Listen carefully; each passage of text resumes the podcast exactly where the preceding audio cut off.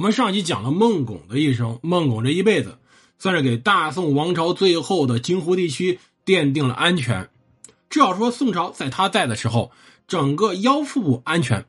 我们如果把整个的长江下游，南京也就金陵、临安也就今天杭州这里比作他的头的话，那么把整个京湖地区，也就是武以武汉为中心的这比作他的腹部，把。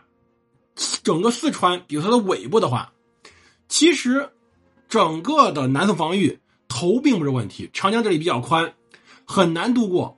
所有打南方的基本上都是先打尾，再打中，再打头。等于说当时整个孟拱把他腰部给加固了，让整个的南宋腰起码腰板硬了。那今天我们讲另外一个人，这个人叫做于阶，因为由他开始打下了当时南宋。几十年尾巴的坚硬程度，如果没有他，可能四川早就废了；而有他，给后来四川防御奠定基础，更是给后来那钓鱼城下的举世闻名的一次击杀奠定基础。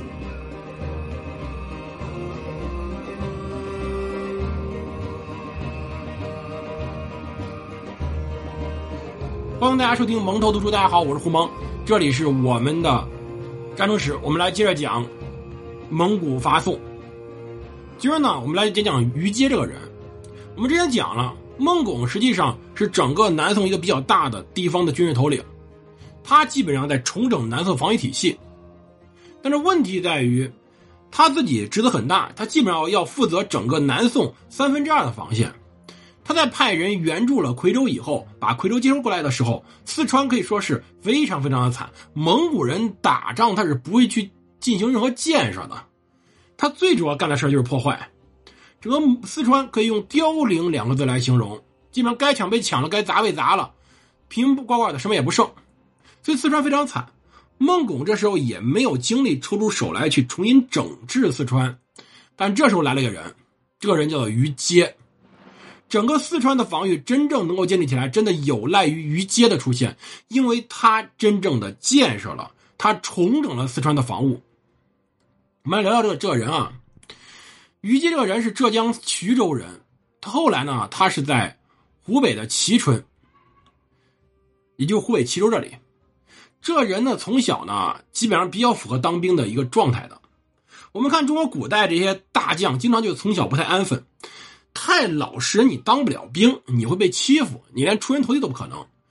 真正要当兵啊，你多少得有点破坏能力，否则你在当兵时候真的是很吃亏。他从小呢就是不怎么好好干活，有点不务正业。家里面有条件，他是先在沧浪书院读书，后来去了白鹿洞书院，都是当时南宋比较著名的书院去读书。后来就辍学了，怎么辍学记载不清。根据野史呢说，这个于阶呢有点不务正业，平常跟几个狐狐朋狗友去街上去喝茶，就不知道因为什么事儿就跟茶不是吵起来了，就像现在去争论，哎呀，我们到底应该实行哪个国家政策？结果呢，他和查博士意见不一，结果两人吵起来。吵完以后，双方进行了互殴，到底谁先动手不知道。但是毕竟于阶自己是年少力壮，拿着棍子把那个查博士给打死了，然后就逃亡了。逃亡这个事呢，有两种结果。第一种呢，就像我们看《水浒传》一样，干脆干嘛？干脆直接上梁山当土匪，这是当时绝大多数人的想法。另外一个活呢，在当时地位跟土匪差不多，当兵。比如我们所说的狄青，他本人就犯过罪。其实很多的类似人都不是犯过罪以后当兵的。他当时去投到谁手上？投到当时的淮东制使赵范门下。这里我们就知道于阶的一个特点了。于阶这个人，我们发现没有？他自己呢有点不务正业，好勇斗狠，要不然打死人就有一个名利。但同时还有一个特点就是什么？他这个人非常有意思，他是有文化的一个军人。大宋的军人地位很低，有文化人不多。他再不好好学习，沧浪书院、白鹿洞书院不是白待的。一个有文化又狠的人到赵范手里，基本上就成为了幕僚之一。当然，正好是什么？正好是宋蒙交战的时候，结果就脱颖而出。我们之前讲了安丰君城之战，这杜聂呢防守三个月。得到外援，最后里应外合大败蒙古军，这个外援就是于阶。于阶率军赶到，公元一二三八年，他呢在坚守昭信军，与蒙古军血战三日，身负重伤，但是保住城池。随后，由于他守住昭信军也受奖了，但由于他受了伤，他比较愤怒，这个人比较记仇，因此呢，随后他突然率军。他直接冲进了当时两淮地区，并且通过两淮地区直接冲进了河南地区。河南地区地区现在基本上都是在蒙古的控制下。他不仅进入河南，而且在敌占区进退自如，跟没事似的。逛街，逛着逛着逛到开封城底下，突袭开封城，把蒙古军辛辛苦苦建的开封附近建的造船厂全给烧了，而且直接掉头直奔归德府。人家觉得哟来打归德府了，等人家蒙军反应过来，他又跑到苏州去了。把苏州给攻破了，然后率军全军南还，就是没有什么损失。你说打仗肯定有损失，这是肯定的。但是呢，没有明显的损失，就直接回来了。全军就整建制回来了。这事儿我们想想，这事儿像是南宋王朝时候出现的事儿吗？但偏偏就出现了。南宋这几十年来，基本上很少见到有主动进攻的情况，这太罕见了。于阶声名鹊起，这时候宋理宗呢决定纪念他。经过仔细考虑，在淳佑三年呢，把整个四川交给他了。我们之前专门讲四川，就是为了为今天而准备。这四川我们今天专门讲了，主要是山地，山地中间呢有一些破碎的一些平原，主要是山和河。其实于阶最大特点在于他在四川的防守的智慧，远远超过同时代人，超过了当时几乎所有之前在四川干过的，之后在四川干过的人。并且他也超过当时孟拱，可以说是一个真正贴近四川本地一个超越时代的一个看法。他看得非常远。蒙古军队征讨世界靠的是战马、弓箭、投石器这三样武器。他这三样东西最怕的东西叫高山和大河。一般来说，你看蒙古军队打的顺的地方，全部都是大平原。只要在大平原上，蒙古骑兵几乎是无敌的。但是中国，我们整个中国是地形非常复杂的，尤其是四川根本不缺高山与大河，所以在这种情况下，四川就有机会作为一个真正抵挡蒙古进攻的前线，去克制蒙古军队，甚至取得非常优良的战果。于阶在四川做的事儿，就是考虑到当时的山地作战，考虑了当时的蒙古军的特点，考虑当时四川防御的一个前线，在这种情况下，他需要先去找人。他找谁呢？四川这里人才很多，其实比如早前有三苏这些人才，这回找了有王坚、有张宇、有张石这些人，但真正找的最重要的人是冉进、冉普两兄弟。为什么说这两个人呢？这两个兄弟配合着于于阶，帮助他建立了一个整个大宋王朝最为特殊的一个东西，叫山城防御体系。我们打个比方啊。一般四川这地儿，不光四川地儿，全国都是一般出现的乱局。那么人会怎么办呢？人会逃进山里，逃进山里，在山间呢开点地，然后自己种。但是这山里面呢，毕竟取水困难，而且土地过于贫瘠，同时呢也确实不易收割呀，生活不便。一般打完仗上山避难的人都会下山而来。只有谁会在山里待呢？一般只有那些土匪、占山为王土匪会在山里面待着，这是我们中国的历来的特点。一般叫落草为寇，就上山嘛。那么于阶当时看到这些问题，他发现平常呢，整个官府瞧不起的这些山寨、这些山大王的地方，真到与蒙古军作战的时候，真是好地方。当时在四川呢，就已经有很多有识之士看到这一点了，就在端平年间。在蒙古军大举入蜀的时候，已经看到了，已经开始利用巴蜀当地的地形优势，在险峻山上创造一些城寨来遏制骑兵，保卫家国。这些山城就已经有雏形了，但是更多是城寨。比如说当时已经有了什么？有了白帝城，当时呢也有了什么呢？有了后来比较著名的，当时叫钓鱼寨啊，钓鱼台，也就是后来钓鱼城的雏形。到淳佑二年的时候，夔州治所就已经攀到了白帝城了。其实最主要的就靠着当时既是山又是河，这里比较容易防守。于阶对此表达了非常大的认可，并且准备把这推广开来。于阶任职的时候，采用冉氏兄弟提议，利用了当地环境，在十余年期间，在整个四川建立一个如臂使指、气势联络的完整的山城防御体系。他建了二三十座城池，充分利用当地环境，尤其在淳佑三年、淳佑四年，把一些重要的山城有的进行扩充，没有的进行建设。